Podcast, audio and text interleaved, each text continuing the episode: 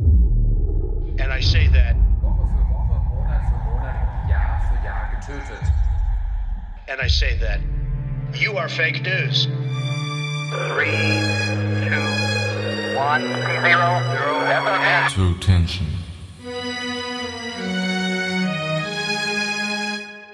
Und damit hallo ihr Lieben und herzlich willkommen zu einer neuen Folge True Tension, eurem True Crime Podcast, bei dem wir zusammen ausschließlich Fälle behandeln, von denen ihr zuvor hoffentlich noch nicht hundertmal gehört habt. Mark Forster würde jetzt wahrscheinlich singen, es ist drei Uhr nachts. Denn ja, es ist drei Uhr nachts. Also wundert euch nicht, wenn ich heute wieder etwas ruhiger, gedämpfter rede oder vor lauter Müdigkeit wieder von irgendwelchen Leistungen spreche. So viel schon mal vorab, aber nun kommen wir erstmal zu unserem heutigen Fall. Für mich ein wirklich besonderer Fall, den ich schon seit längerem verfolge und sich so häufig in meiner Google-Historie wiederfindet wie kaum ein anderer. Ähnlich wie auch schon bei den Murdochs ist auch dieser Fall brandaktuell und konnte noch nicht final gelöst werden. Deshalb habe ich mich dazu entschieden, auch diesen Fall auf zwei Teile aufzusplitten, wobei wir den wesentlichen Teil bis hin zum aktuellen Ermittlungsstand heute klären werden und es dann hoffentlich in ein paar Wochen den zweiten Teil mit der finalen Aufklärung gibt. Keine Sorge, in der Zwischenzeit ist noch so das ein oder andere geplant. Glaubt mir, der Fall hat es definitiv mal wieder auf wirklich so vielen Ebenen in sich. Aber ich würde sagen, schnappt euch am besten ein Heißgetränk eurer Wahl, macht es euch gemütlich und überzeugt euch einfach selbst. Gedanklich reisen wir nun gemeinsam nach Colorado, zurück in das Jahr 2020. Genau genommen geht es nach Salida. Eine beschauliche Kleinstadt mit knapp 5700 Einwohnern. Wer auf Natur steht, kommt hier definitiv auf seine Kosten. So sieht das auch die 49-jährige Suzanne Morphew, die so ziemlich jeden Sonntagmorgen eine Fahrradtour unternimmt. Rein zufällig startet auch unser heutiger Fall an einem Sonntag. Genau genommen am 10. Mai 2020. Am Muttertag. Es verspricht ein schöner Tag zu werden, mit einem fast wolkenlosen Himmel sowie angenehmen 24 Grad. Und so startet Suzanne wohl auch an diesem Sonntag mit einer Radtour. Doch etwas ist anders als sonst. Ganz anders. Doch bevor wir genauer darauf eingehen, werfen wir noch einen genaueren Blick auf Suzanne. Und nur mal so nebenbei, ich finde es extrem schwer, so oft den Namen Suzanne auszusprechen. Also, falls dann zwischenzeitlich mal irgendwas rauskommt wie Susanne oder irgendwie sowas, dann nehmt es mir bitte nicht übel. Suzanne wurde am 30. April 1971 als Suzanne Winnie Mormon geboren.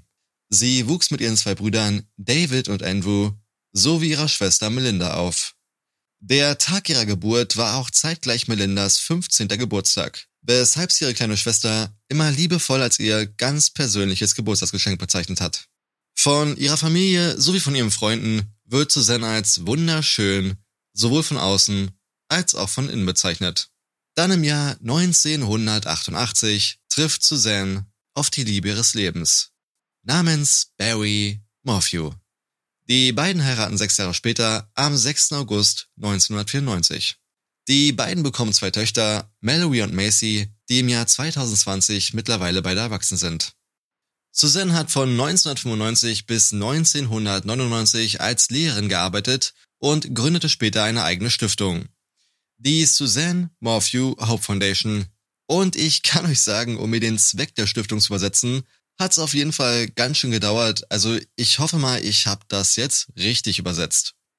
Die Stiftung setzt sich für die Bedürfnisse von Kindern an verschiedenen globalen Standorten durch die Liebe von Jesus Christus ein. Der 52-jährige Barry hat seine eigene Landschaftsbaufirma gegründet und ist nebenher bei der Freiwilligen Feuerwehr tätig. Dann im Jahr 2018 beschließen Suzanne und Barry, dass es so langsamer Zeit für einen Tapetenwechsel wird und so ziehen sie von Indiana nach Colorado. Ihr Häuschen steht auf bescheidenen sieben Hektar Land und liegt inmitten einer beschaulichen Nachbarschaft, in der sich jeder sicher fühlt und viele nicht einmal ihre Tür abschließen. Dieser Luxus war dem Morpheus 1,6 Millionen US-Dollar wert.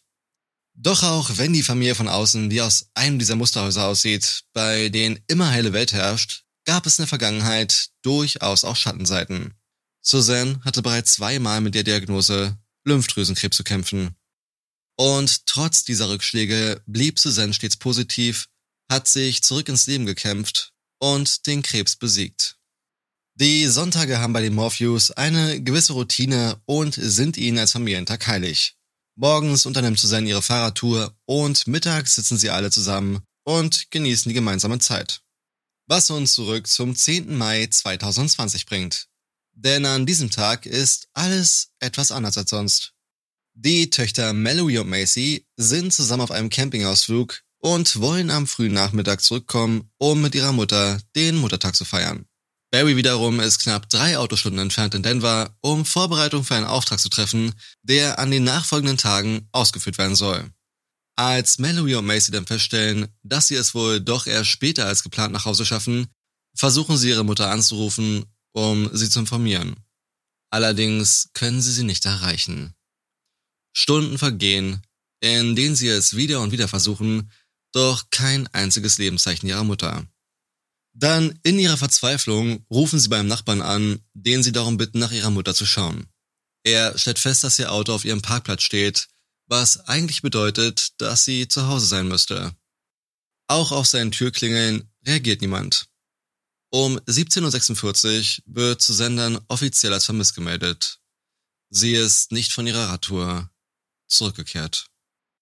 Die Behörden reagieren sofort und fangen mit mehr als 100 Personen an, nach ihr zu suchen. Sie suchen mit Hunden, sie suchen mit Drohnen, sie suchen einfach mit allem, was ihnen zur Verfügung steht und das bis zum darauffolgenden Vormittag. Doch nichts. Keine einzige Spur von Suzanne. Auch Barry kehrt am Abend ihres Verschwindens aus Denver zurück, um sich an der Suche nach seiner Frau zu beteiligen. Die Suche wird dann auch nochmal ausgeweitet, um auch die Gegenden fernab der Fahrradwege zu durchsuchen, denn so schön Colorado auch ist, genauso gefährlich kann es auch sein. Vor allem Pumas sind ein Thema in der Gegend und werden im weiteren Verlauf auch immer mal wieder eine Rolle spielen. Dann am Nachmittag berichten auch die Medien über ihr Verschwinden und bitten um Hinweise für den Fall, dass irgendjemand Suzanne gesehen hat. Was wiederum viele Leute verärgert, ist die Tatsache, dass keinerlei Details über ihre Kleidung, ihr Fahrrad, die Fahrradmarke oder sonstige eigentlich elementar wichtige Dinge veröffentlicht werden. Zudem wird auch nicht aktiv dazu aufgerufen, nach Suzanne zu suchen, was allerdings darauf zurückzuführen sein könnte, dass zu diesem Zeitpunkt ja auch schon Corona ein ziemlich großes Thema war. In kürzester Zeit gehen 600 Hinweise ein, weshalb weitere Behörden hinzugezogen werden, um die Masse an Hinweisen irgendwie bewältigen zu können. Unter anderem auch das FBI. Dann vier Tage nach Susans Verschwinden wird von Barry eine Belohnung in Höhe von 100.000 Dollar ausgesetzt. Freunde der Familie legen nochmal 100.000 drauf, was bedeutet, dass es insgesamt 200.000 Dollar für denjenigen gibt, der Hinweise liefern kann, die dazu führen, dass Suzanne wohlbehalten zurück nach Hause kommt. Ich würde sagen, wir hören einfach mal in das Statement der Polizei rein, das kurz nach dem Verschwinden veröffentlicht wurde. As you know, Suzanne Morphew disappeared on, became a missing person on Sunday, the 10th. Um, her investigation still remains the top priority of the Chaffey County Sheriff's Office, and it is a missing persons investigation. Ist euch daran gerade irgendwas aufgefallen? Der Polizeisprecher sagt erst, beziehungsweise möchte ja sagen, dass sie am 10. Mai verschwunden ist, korrigiert seine Aussage dann aber schnell wieder und sagt, dass sie am 10. Mai als vermisst gemeldet wurde. Da besteht schon durchaus ein Unterschied. Wenn sie doch allein zu Hause war, keiner sie gesehen oder von ihr gehört hat, wie kann man sich dann sicher sein, dass sie wirklich an dem Morgen eine Radtour unternommen hat? Nur weil das ihre übliche Sonntagsroutine ist, bedeutet das ja nicht automatisch, dass es an diesem Sonntag genauso war. Sie könnte also theoretisch auch schon vor dem 10. Mai verschwunden sein. Dann eine Woche nach Susans Verschwinden, also am 17. Mai, bittet das Sheriffbüro um Videomaterial, das von den Überwachungskameras der Bewohner in der Nachbarschaft gemacht wurde.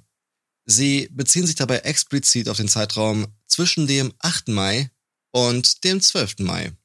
Dann am selben Tag taucht auch eine Videobotschaft auf Facebook auf, die von vielen Nachrichtensendern in der Umgebung aufgegriffen wird. Aufgenommen von Suzannes Ehemann Barry. Und wenn ihr mich fragt, ist das ganze Video etwas, ach, seht oder hört am besten einfach mal selbst rein. Oh, Suzanne, if anyone is out there that can hear this, that has you, Please, we'll do whatever it takes to bring you back. We love you. We miss you. Your girls need you. No questions asked. However much they want, I will do whatever it takes to get you back. Honey, I love you. And I want you back so bad. Suzanne, falls irgendjemand da draußen ist, der das hört, der dich in seiner Gewalt hat, wir tun alles, was es braucht, um dich zurückzubringen. Wir vermissen dich. Wir lieben dich. Deine Töchter brauchen dich. Es werden keine Fragen gestellt. Ganz egal, wie viel sie wollen. Ich tue, was auch immer nötig ist, um dich zurückzuholen. Hm, ich kommentiere das Video an der Stelle mal lieber nicht, bevor ich wieder damit anfange, von irgendwelchen Leistungen zu sprechen und gehe direkt über zu weiteren Aktionen, die Barry so unternommen hat, um seine Frau zu finden. Zwei Tage nach dem Verschwinden ging Barry wohl in ein Geschäft und überreichte dem Geschäftsleiter eine Notiz, wovon ihr auch ein Bild in den Shownotes findet. Auf dieser Notiz steht nichts weiter drauf als babyblaues Fahrrad, Helm und Fahrradbekleidung. Also ich denke mal, ihr habt alle schon mal gesehen, wie solch eine Vermisstenmeldung aussieht, die man so als Flyer überall versucht zu verteilen. Nun, und das war halt Barrys Version davon. So nach dem Motto, hey, wenn du jemanden siehst, auf den diese Beschreibung hier passt, nun, ich habe keine Ahnung, was du denn tust, denn du hast ja auch keine Kontaktdaten von mir. Dann am 19. Mai wird das gesamte Grundstück der Morpheus abgesperrt und durchsucht, weshalb Barry sowie die beiden Töchter gebeten werden, woanders unterzukommen. Erst gegen Ende Mai ist es ihnen erlaubt, wieder zum Haus zurückzukehren. Während dieser Zeit ist Barry im Haus eines Freundes untergekommen und eben jener Freund gibt später bei der Polizei an, dass sich Barry irgendwie seltsam verhalten hat. Er ist immerzu durch das Haus geschlichen und hat immer wieder nahezu panisch aus dem Fenster geschaut. Gut, vielleicht ist er zu dem Zeitpunkt auch einfach nur total verstört und denkt bei jedem Auto, das vorbeifährt, dass es Susanne ist oder die Ermittler, die Neuigkeiten für ihn haben. Das ist allerdings auch nicht das Einzige, was ihm auffällt. Barry unternimmt zudem auch häufig stundenlange Ausflüge mit seinem Auto.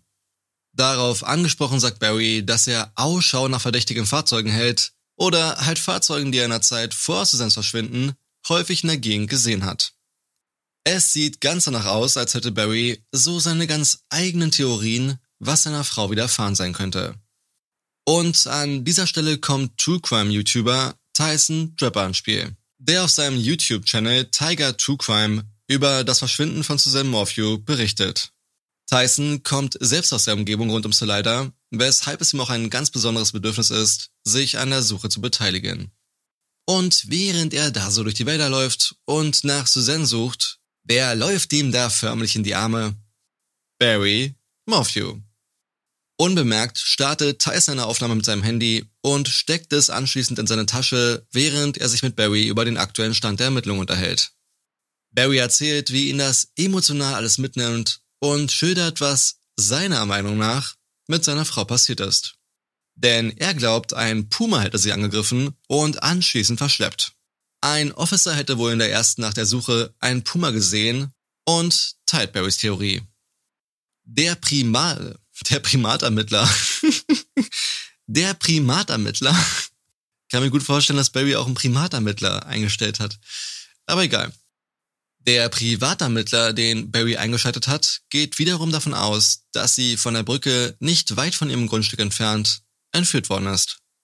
Er glaubt, die Entführer haben sie dort überwältigt, weshalb ihr Fahrrad vom Weg abgekommen und anschließend den Hang daneben runtergestürzt ist. Und an dieser Stelle fragt ihr euch nun vielleicht, welches Fahrrad? Das wurde doch angeblich gar nicht gefunden. Ja, wurde es auch nicht. Zumindest nicht am ersten Tag ihrer Suche. Dafür aber dann am zweiten. Mit einem, wie Barry es Tyson erzählt, beschädigten Vorderrad. Barry sagt, dass er sauer auf die Ermittler sei, aufgrund der Tatsache, dass sie das Fahrrad nicht sofort gefunden haben und so wertvolle DNA vielleicht verloren gegangen ist. Wer weiß, vielleicht sogar die DNA des Entführers. So zumindest Barrys Version der Ereignisse. Eine falsche Version wohl bemerkt, denn das Fahrrad war absolut nicht beschädigt, sagen die Ermittler. Ganz im Gegenteil. Es hatte nicht mal einen Kratzer. Es sieht eher so aus, als hätte jemand das Fahrrad behutsam dort abgelegt und nicht so, als wäre es ein Hang runtergestürzt. Das würde auch erklären, weshalb sie das Fahrrad am ersten Tag ihrer Suche nicht gefunden haben, denn versteht, dass sie diesen Bereich sehr wohl abgesucht haben und es kaum vorstellbar ist, dass sie das Fahrrad einfach so übersehen haben. Gegen Ende der Unterhaltung zwischen Tyson und Barry ändert sich Barrys Verhalten von einer Sekunde auf die andere. Stand da eben noch der besorgte Ehemann vor Tyson, wurde daraus nun ein aggressiv wirkender Choleriker, der Tyson bedroht. Wenn du irgendwas von unserer Unterhaltung mit den Medien besprichst, dann werde ich dich finden, sagt Barry. Neben dem Fahrrad wurden am 15. Mai auch persönliche Gegenstände von Susan sichergestellt, allerdings hält sich die Polizei bedeckt in Bezug auf den Fundort und was genau sie gefunden haben.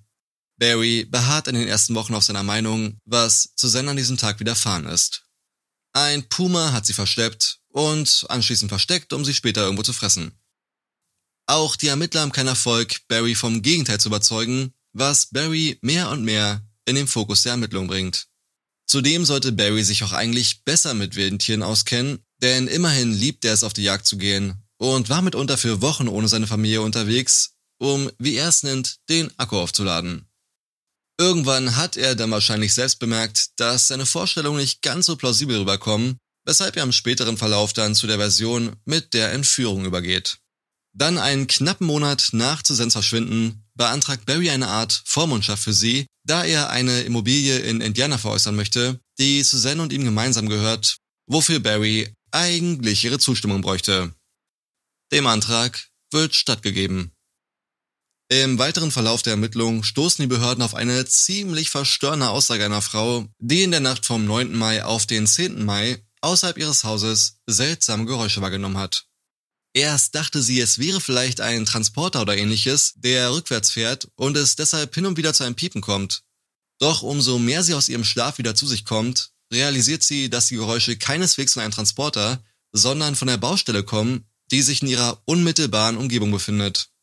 Irgendjemand scheint sich dort wohl aufzuhalten und die Geräte zu bedienen. Da ihr das auch am nachfolgenden Tag keine Ruhe ließ, ging sie rüber zu der Baustelle und ermahnte die Mitarbeiter zur Vorsicht, wenn sie am Abend die Baustelle verlassen. Sie sollen doch bitte nicht die Zündschlüssel in den Baumaschinen stecken lassen oder sie sonst wie auffällig platzieren. Sie sagt, dass sich da wahrscheinlich irgendwelche Jugendlichen reingeschlichen hätten, um da nachts aus Spaß die Maschinen zu bedienen. Doch die Bauarbeiter schauen sie nur verwundert an und teilen ihr mit, dass sie zwar die Schlüssel auf der Baustelle lassen würden, diese allerdings so gut verstecken, dass sie niemand finden kann. Was aber könnte sich sonst auf der Baustelle 19 Kilometer vom Haus der Morpheus entfernt abgespielt haben? Auf der Baustelle von Barry Morphew. Auf der Baustelle, auf der Barrys Team an den Tagen zuvor damit beschäftigt war, eine große Betonplatte zu gießen. Die Behörden jedenfalls haben ein ziemlich ungutes Gefühl bei der ganzen Sache, vor allem nachdem sie von der Betonplatte erfahren haben. Sie beschließen kurzerhand, dass es vielleicht ganz sinnvoll wäre, nochmal einen genaueren Blick auf die Platte zu werfen und brechen den kompletten Boden wieder auf. Allerdings keine Spur von Suzanne.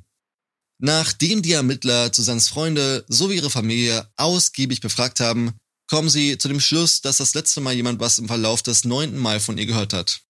Also einen Tag vor ihrem Verschwinden. Sie müssen sich eingestehen, dass sie an dieser Stelle nicht weiterkommen und so konzentrieren sie sich noch mehr auf das, was Barry so getrieben hat. Sie kontaktieren das Holiday Inn Hotel in Denver oder besser gesagt in der Nähe von Denver, in dem sich Barry während Susans Verschwinden aufgehalten hat, um die Bänder der Überwachungskameras sichten zu können. Ich sag extra in der Nähe von Denver, da die ganzen Ortsangaben meines Erachtens nach nicht zur Story beitragen, sondern eher verwirrend sind. Die Ermittler können Erfahrung bringen, dass Barry einen seiner Mitarbeiter kontaktiert hat, bevor er am Sonntagabend von Denver nach Hause gefahren ist. Und der Name des Mitarbeiters ist Jeff. Einfach nur Jeff. Barry hat Jeff darum gebeten, den Auftrag für ihn zu übernehmen, um schnell zurück nach Salida fahren zu können. Und laut der Aussage von Jeff kam ihm eine Sache extrem seltsam vor, nachdem er am Hotel ankam und das Zimmer von Barry betreten hat. Jeff sagt, es stank entsetzlich stark nach Chlor. Zudem sollen wohl auch überall Handtücher rumgelegen haben. Auch den Zustand des Bettes fand er seltsam. Es sah nicht so aus, als ob es frisch gemacht worden wäre. Und auch nicht, als ob jemand darin geschlafen hätte. Eher so, als hätte sich jemand nur kurz raufgelegt, um sich auszuruhen. Auch die Ermittler werden hellhörig bei der Aussage von Jeff, weshalb sie beim Hotel nachfragen, ob für die Reinigung der Zimmer Chlor benutzt werden würde, was das Hotelpersonal verneint. Nun könnte man natürlich auch annehmen, dass Barry einfach nur ein paar Bahnen im Pool des Hotels geschwommen ist, aber der Pool war aufgrund von Corona geschlossen. Darüber hinaus gibt Jeff zu Protokoll, dass er den Job, der darin bestand, eine Mauer zu reparieren, nicht ausführen konnte, da Barry keinerlei Werkzeug bereitgestellt hat. Und wir reden hier von einem Job, den Barry laut seiner eigenen Aussage einen Monat lang vorbereitet hat. Wie kann es dann sein, dass er kein Werkzeug vor Ort hat? Dann im September 2020 machen weitere Gerüchte die Runde. Barry soll wohl eine Affäre gehabt haben. Die Rede ist von Morgan Gentle, eine Mitarbeiterin von Barry. Doch Morgan selbst dementiert nicht nur diese Gerüchte, sondern unterstützt auch noch die Aussage von Jeff, da sie auch in dem Hotel war, dass Barrys Hotelzimmer total nach Chlor gerochen haben soll. Und nicht nur das. Am 9. Mai, also nur ein Tag vor Susans Verschwinden, waren Morgan und Barry zusammen auf einer Baustelle nur wenige Autominuten vom Grundstück der Morpheus entfernt tätig. Barry soll sich an dem Tag wohl extrem seltsam verhalten haben. Irgendwie total gestresst. Er soll Morgan denn früher an den Feierabend geschickt haben, da er wohl am Abend Zeit mit seiner Frau verbringen möchte. Später gibt Morgan noch zu Protokoll, dass sie an diesem Tag richtig Angst vor Barry gehabt hätte, so komisch hätte er sich aufgeführt. An dieser Stelle würde ich sagen, wir fassen das Ganze doch einfach nochmal kurz zusammen. Der 9. Mai. Barry ist mit Morgan auf einer Baustelle in seiner Heimat und schickt Morgan früher nach Hause, weil er noch Zeit mit seiner Frau verbringen möchte. Dann in der Nacht vom 9. auf den 10. Mai hört eine Frau Baustellenlärm, den die Mitarbeiter der Baustelle nicht zuordnen können. Dann am 10. Mai verschwindet Susanne spurlos, woraufhin Barry seinen Mitarbeiter Jeff kontaktiert der dann auf ein nach Chlor stinkendes Zimmer trifft. Wahrscheinlich alles nur ganz blöde Zufälle. Auch der Bruder von Susanne ist skeptisch, was sein Schwager Barry angeht. Ihm sei wohl auch zu Ohren gekommen, dass das ganze Haus nach Bleiche gerochen haben soll, als die Ermittler das Haus durchsucht haben. Zudem befand sich nicht ein einziger Tiefkühler im Haus, was ohnehin schon untypisch ist, aber für einen Mann wie Barry, der liebend gern auf die Jagd geht, sogar noch untypischer. Aber wie dem auch sei. Wie ihr euch vorstellen könnt, ist Barry nicht gerade amused über die Aussagen seiner Mitarbeiter. Vor allem, da Jeff sogar Fernsehinterviews gegeben hat, bei denen Barry nicht gerade gut wegkommt. Seine Mitarbeiterin Morgan hingegen möchte nichts weiter als mit dem Thema abschließen und Barry am liebsten nie wieder in die Augen blicken müssen. Nun, zumindest beruflich muss sie das auch gar nicht mehr, denn Barry hat sie per SMS gekündigt nachdem er erfahren hat, dass sie mit der Polizei kooperiert. Aus seiner Sicht hat er sich nicht zu Schulden kommen lassen und schon gar nichts mit dem Verschwinden seiner Frau zu tun. Er hätte stets mit dem FBI kooperiert und ihnen stundenlang Verhören, Frage und Antwort gestanden. Dass er nicht nur ein, sondern ganze zweimal ein Lügendetektortest abgelehnt hat, dementiert er vehement. Ja, und dann Ende 2020 wird es allmählich ruhig um das Verschwinden von Susan Morphew. Auch wenn die Bevölkerung noch immer auf eine Auskunft der Behörden wartet. Seit dem Verschwinden haben sich diese mit Informationen mehr als bedeckt gehalten, bis dann eigentlich überhaupt nichts mehr über den Fall zu hören war. Ein Großteil der Einwohner von Salida ist davon überzeugt, dass es in diesem Fall zu keiner Klärung mehr kommt und einfach nur als weiterer Code Case zu den Akten gelegt wird. Im März 2021 wird das Haus, in dem die Morpheus gelebt haben, für 1,6 Millionen US-Dollar verkauft. Mallory und Macy können sich einfach nicht vorstellen, das Haus zurückzukehren, in dem ihrer Mutter vielleicht irgendwas Schlimmes zugestoßen ist. Das Haus, aus dem die Ermittler wohl ganze Kisten an Beweismitteln rausgeschafft haben sollen. Barry Morphew wird am 5. Mai 2021 direkt vom Straßenrand weg verhaftet. Die Anklagepunkte lauten unter anderem Mord ersten Grades, Manipulation von Beweismitteln, sowie der Versuch, einen Beamten zu bestechen. Tatsächlich nutzten die Behörden die Monate zuvor, um Beweise zu analysieren, Zeugenberichte zu sammeln und ein Verfahren gegen Barry aufzubauen. Zwar haben sie noch immer keine Leiche gefunden, dafür aber, wie sie sagen, ausreichend Beweise, um Barry des Mordes an seiner Frau zu überführen.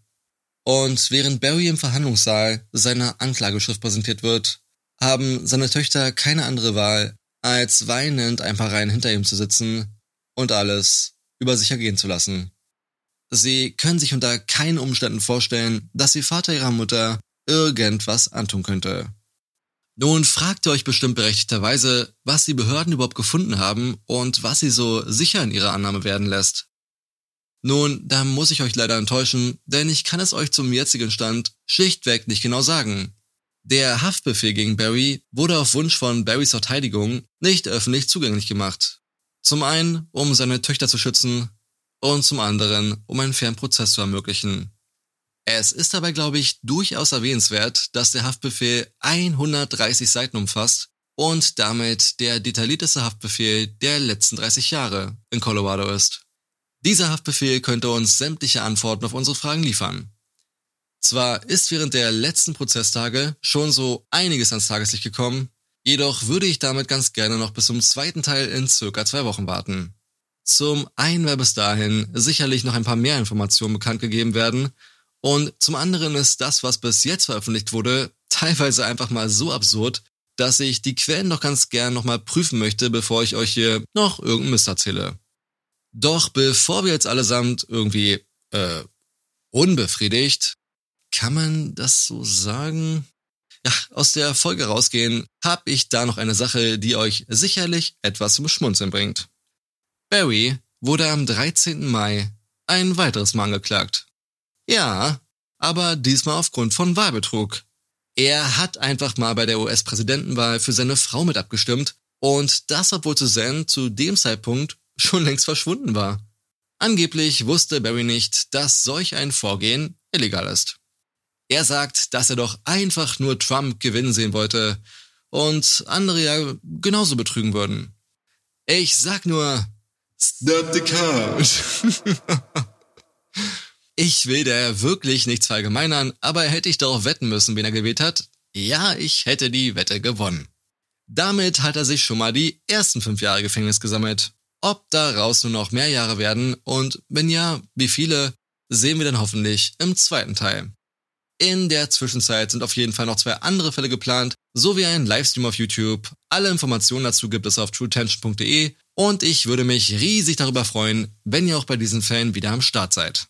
Und wie immer, falls euch die Folge gefallen hat, würde ich mich über einen Like und oder Kommentar sowie natürlich einen Klick auf den Abonnieren-Button freuen. Und ansonsten bleibt mir eigentlich nichts weiter zu sagen als passt auf euch auf, bleibt gesund und bis dann. You are fake news. Three, two, one, zero, zero, True Tension.